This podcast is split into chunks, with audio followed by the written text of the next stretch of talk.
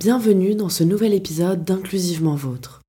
Inclusivement Vôtre, c'est le podcast qui envisage la culture d'entreprise comme un pilier stratégique du développement des organisations, avec un prisme diversité et inclusion. Je m'appelle Laura Driancourt et je suis l'hôte de ce podcast créé et produit par Projet Adelphité, l'agence de conseil et stratégie en diversité et inclusion qui propose une approche multidimensionnelle pour mettre ce sujet au cœur de la performance des organisations. Bonne écoute Épisode 4 Florence Belzac La place de l'écologie dans la culture d'entreprise. Florence Belzac est Head of Impact chez Juliette, l'entreprise qui propose des produits rechargeables et écologiques du quotidien. Quand on parle d'écologie, on parle souvent d'environnement, de l'impact des activités humaines sur la planète. Mais l'écologie, c'est plus large que cela. C'est l'articulation des humains avec la nature, mais aussi la construction de nos liens mutuels. Ce sont également des questions de justice sociale, le réchauffement climatique ayant un impact démultiplié sur les populations les plus fragiles, les plus pauvres, les femmes et les personnes racisées. Si nous voulons inverser la tendance, nous devons changer nos rapports au travail et entre nous.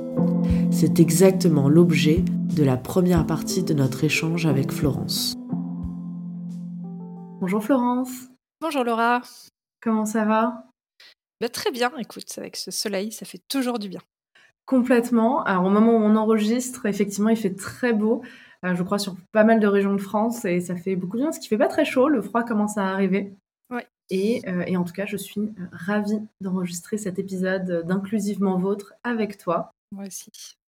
Pour commencer, je te propose de te présenter ainsi que l'entreprise pour laquelle tu travailles actuellement. Oui, moi c'est Florence, j'ai 43 ans. Le premier rôle et le rôle le plus important dans ma vie, c'est celui d'être maman. Euh, j'ai euh, deux filles. Je pense, je euh, je suis pas la seule dans ce cas-là. Elles m'ont amené à faire beaucoup de changements que j'avais pas le courage de faire sans leur présence. Côté en parcours, on va dire un peu plus académique, euh, j'ai pendant euh, presque 20 ans, c'est long, fait un job qui me plaisait pas et je me suis euh, très longtemps dit, de manière très récurrente, ça m'allait pas, mais je savais pas vraiment ce que je voulais faire d'autre. J'étais dans le conseil et du coup, je voyais beaucoup d'entreprises, je fais beaucoup de missions et ce qui m'aidait pas en plus, c'est de voir que plus je connaissais le monde de l'entreprise, moi, j'avais envie d'y travailler. En tout cas, je me voyais pas changer pour aller en interne dans une boîte. Et puis mes filles sont nées et là, c'est devenu vraiment problématique parce que du coup, mon travail rentrait en, en conflit avec la manière dont moi je voulais être parent. Et donc c'est devenu vraiment insupportable.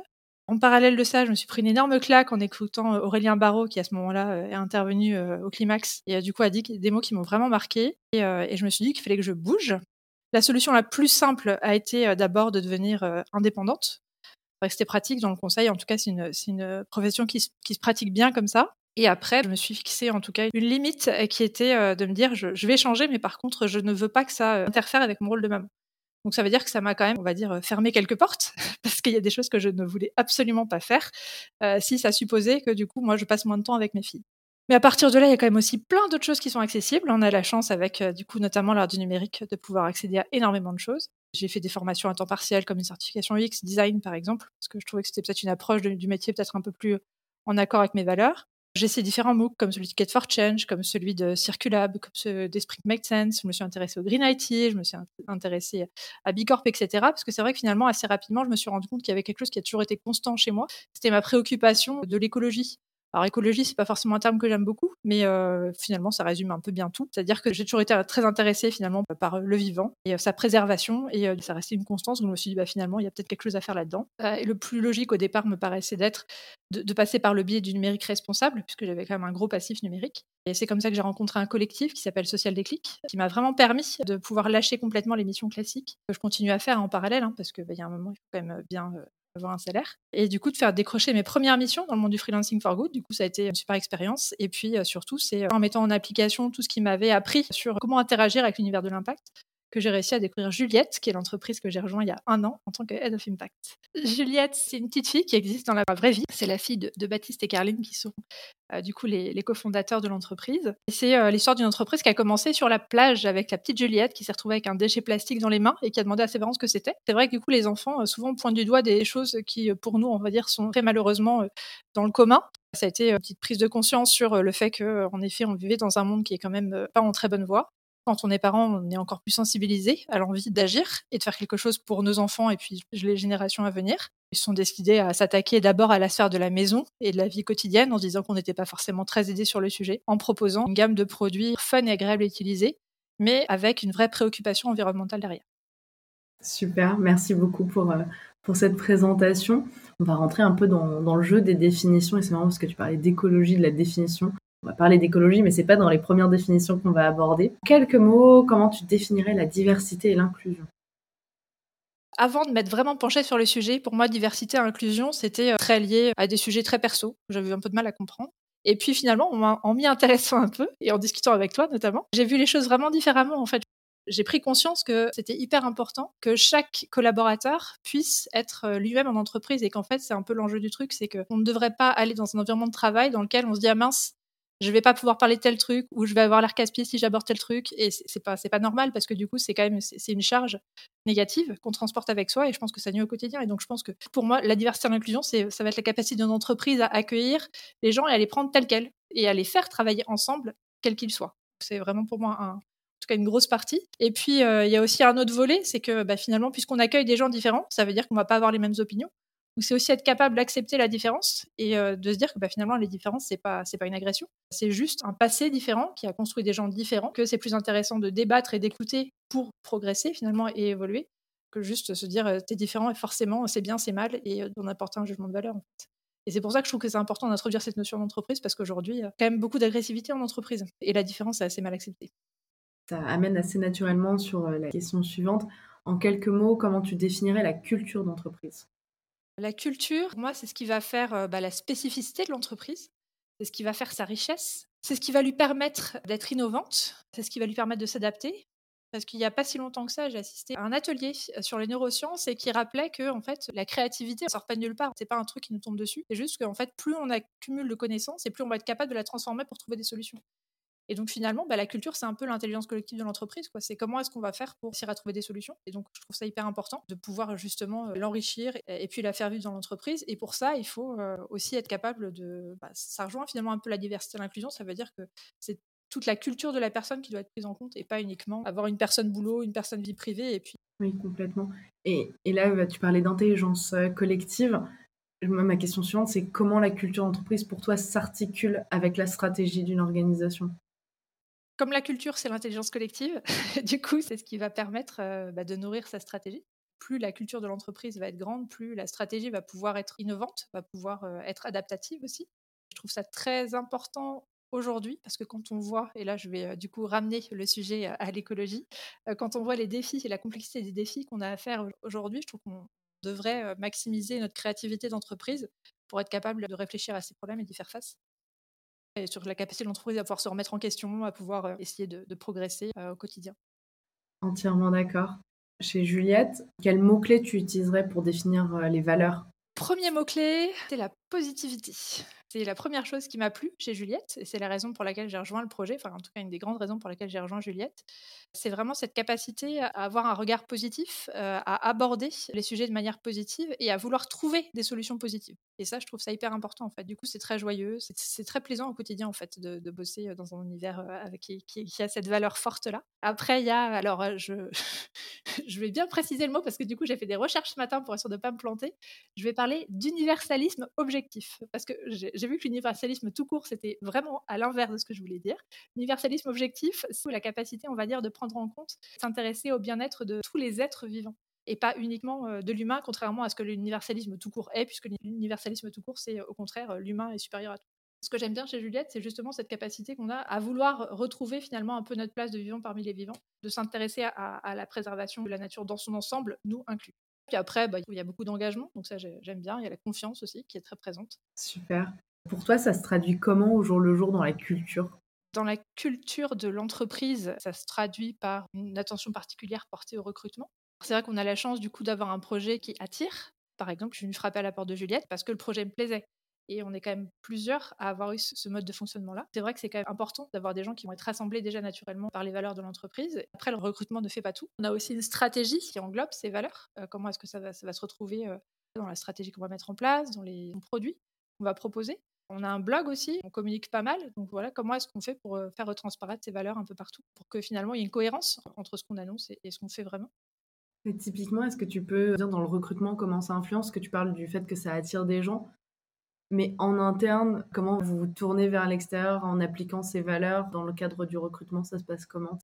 Je crois qu'on utilise principalement LinkedIn comme mode de recrutement. Et après, il y a tout un process pour qu'il y ait euh, un premier échange qui soit fait avec la personne qui est particulièrement intéressée par le recrutement. Il y a un deuxième exercice où là, du coup, on fait comme un petit cas de test. Ça permet de cross-checker la motivation de tout le monde et les compétences de tout le monde aussi. Moi, j'ai trouvé ça hyper intéressant parce que du coup, ça m'a permis vraiment de rentrer concrètement dans ce que faisait Juliette. De l'intérieur, ça permet aussi de voir si personne est dans le bon état d'esprit. Les cas sont construits comme ça et ça permet vraiment de se focaliser sur les compétences de la personne à résoudre un cas en particulier qui correspond à notre quotidien. La dernière étape, c'est un entretien de fit.